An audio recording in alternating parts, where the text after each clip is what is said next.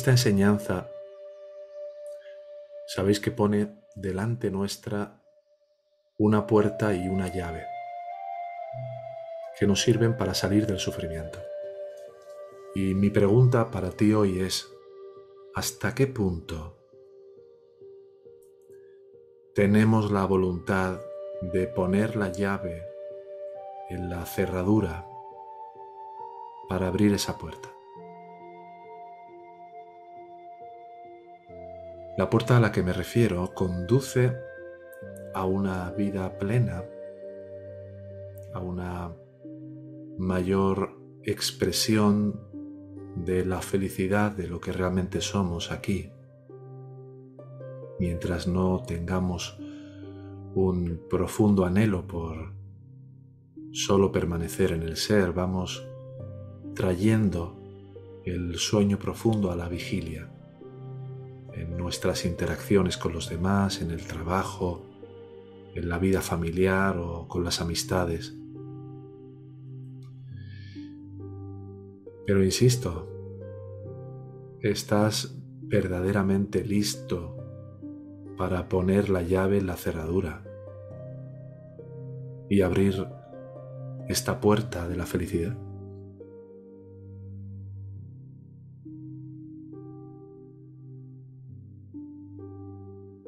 Eso sí, la voluntad de poner esta llave es nuestra. De girar esa llave dentro de la cerradura es nuestra. Ese es el pequeño esfuerzo, girar.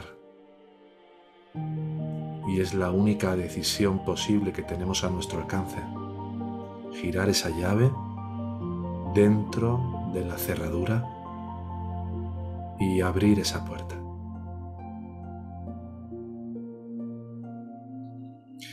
¿Y a qué voluntad me estoy refiriendo? Muchas veces hablamos de la voluntad solo en el plano del querer, dando por sentado de que cualquier acción que tengamos que emprender va a ser emprendida. Pero es que hay acciones que no tienen por qué conllevar la vivencia de una experiencia particular. Y podemos, sin darnos cuenta, caer en la laxitud de decir, bueno, me basta con tener la mejor voluntad en relación con cualquier situación que se me presente. Pero la voluntad es acción. No es decir, quiero meter la llave en la cerradura. No, es extender tu mano, meter la llave y girarla. ¿Qué pasa muchas veces cuando tratas de poner lo mejor de ti solo al nivel mental, pero no accionas al nivel de la forma, al nivel de la experiencia? Pues que estás jugueteando con la llave en tus manos, viviendo una especie de simulación virtual en tu mente de querer poner lo mejor de tu parte, pero en cuanto se te presenta esa situación en la cual tienes una verdadera oportunidad, no la reconoces y la desaprovechas. ¿Qué te quiero decir con esto?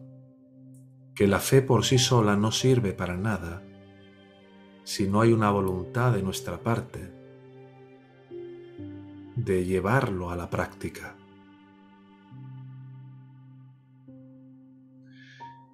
Y verdaderamente esta fe cobra un sentido mayúsculo cuando va acompañada de esa acción. Como se suele decir, es una fe que obra, es una fe que se materializa Y aquí cambia completamente, pero completamente, nuestra posición en la vida. Durante mucho tiempo hemos pedido cosas externas que eh, nos ayuden, que nos den confianza. Dame, dame, dame salud. Dame, dame, quiero, quiero, quiero, dame, dame pareja. dame, dame amor, dame, dame, dame, dame, dame, y dame, y dame, y dame, y dame. Y cuando empiezas a madurar, porque esta autoatención empieza a generar un brillo y una apertura en tu mente que hace que las capas de mayor oscuridad se vayan poco a poco cayendo, empiezas a dejar de pedir. Y ahora decidimos. Y al decidir ir a la verdad, eso ya en sí mismo es un acto de dar. Das ese paso, pones lo mejor de tu voluntad y cuando te quieres dar cuenta estás metiendo la llavecita dentro de la cerradura.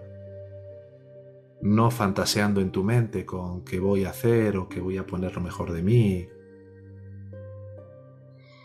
Y mira algo, quien no decide dar este paso de una, de una voluntad que va más allá de la mera fantasía, de, de llevarla a la acción, quien no decide dar ese paso, ya está decidiendo también. Está decidiendo sufrir. Y esa es su decisión. Porque a veces se confunden los niveles en los que todavía nos estamos moviendo. Y no nos damos cuenta de que las oportunidades para poder trascender de los niveles ilusorios perceptuales donde todavía te estás manejando requieren de consolidaciones en todas esas oportunidades que al ir confirmándose te van haciendo ver cada vez desde más adentro. Cuando no tomas una decisión estás decidiendo sufrir y esa es tu decisión. Cuando no llevas a la acción algo que has empezado a mover al nivel de la voluntad, pero que cuando se presenta la ocasión resbalas, estás decidiendo postergar. Y aquí la pregunta fundamental que es fundamental que nos hagamos es ¿quiero dejar de sufrir? ¿Realmente, realmente quiero dejar de sufrir en esta situación donde todavía y fíjate que no te hablo de un sufrir, de que estés pasándolo muy mal, no. Pequeñas cosas. Ayer me preguntaba eh, una hermana en el, grupo experiencial de los lunes sobre el tema de cómo, cómo está tan presente la culpa en tantas pequeñas situaciones cotidianas. Y le dije, pues sí, cualquier cosa, cualquier pequeña tontería donde dejas pasar de largo aquello que todavía es relevante para ti y no te responsabilizas, evidentemente es algo que haces para comprar sufrimiento. Y ojo, no se trata de que lleguemos a un nivel de responsabilidad abrumador, no. La gracia sabe cuando llega un punto en el cual tú estás dejando de escurrir el bulto y entonces la sensación de he de hacerme cargo de esto empieza a sustituirse sutilmente por un reconocimiento de que no hay ningún yo que pueda hacerse cargo de eso. Pero a partir de un grado de madurez que es reconocible, cuando verdaderamente ya no quieres escurrir el bulto de una situación, sino que te das cuenta de que esa voluntad que creías que era tu voluntad, en realidad es su voluntad. ¿Y a quién entrego mi voluntad? ¿Al ego y decido no abrir la puerta? No abrir esa puerta es quedarte ahí en lo conocido En este camino sabéis que ponemos nuestra voluntad al servicio del ser. Y rompemos con toda, con toda dependencia humana. Eso es la verdadera entrega de mi voluntad al uno, al ser, a lo supremo. Dejo y abandono cualquier dependencia por cualquier cosa que, que sienta que hay dependencia en este mundo. Y aprendo a reconocer cuando mi relación con algo no es de dependencia, aunque el ego pretenda que lo llame dependencia, y sí es una relación en la que reconozco cómo la gracia me sirve porque yo estoy en esa actitud de dar. Ojo con esto porque es muy importante.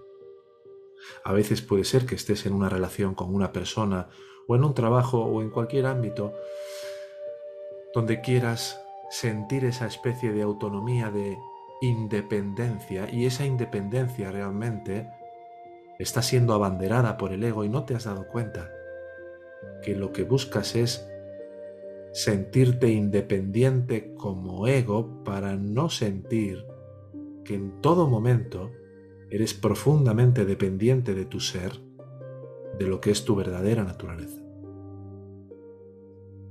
En esto que estoy comentando hay enormes sutilidades, que solo cuando las vamos verificando al nivel de la experiencia, al nivel de nuestras situaciones cotidianas, podemos desgranar con sabiduría la paja del grano. Ahora, el darte cuenta de que mientras sientas que hay una sensación de dependencia, eso es el infierno. A partir de ahí vas a mirar con mucho más cuidado que nuestro anhelo principal es la realidad, es la verdad. Y la verdad no puede de ninguna forma encontrarse donde hay miedo.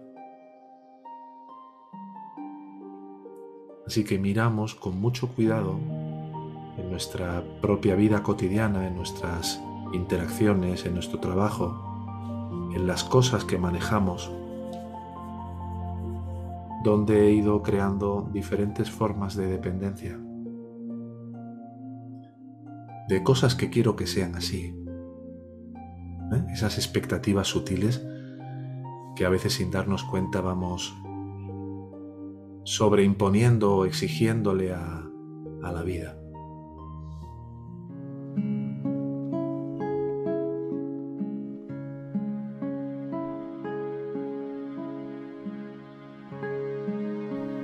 Si de verdad quieres dejar de postergar la única decisión que merece la pena aquí, puedes escribirnos a hola arroba yo soy tú mismo.com.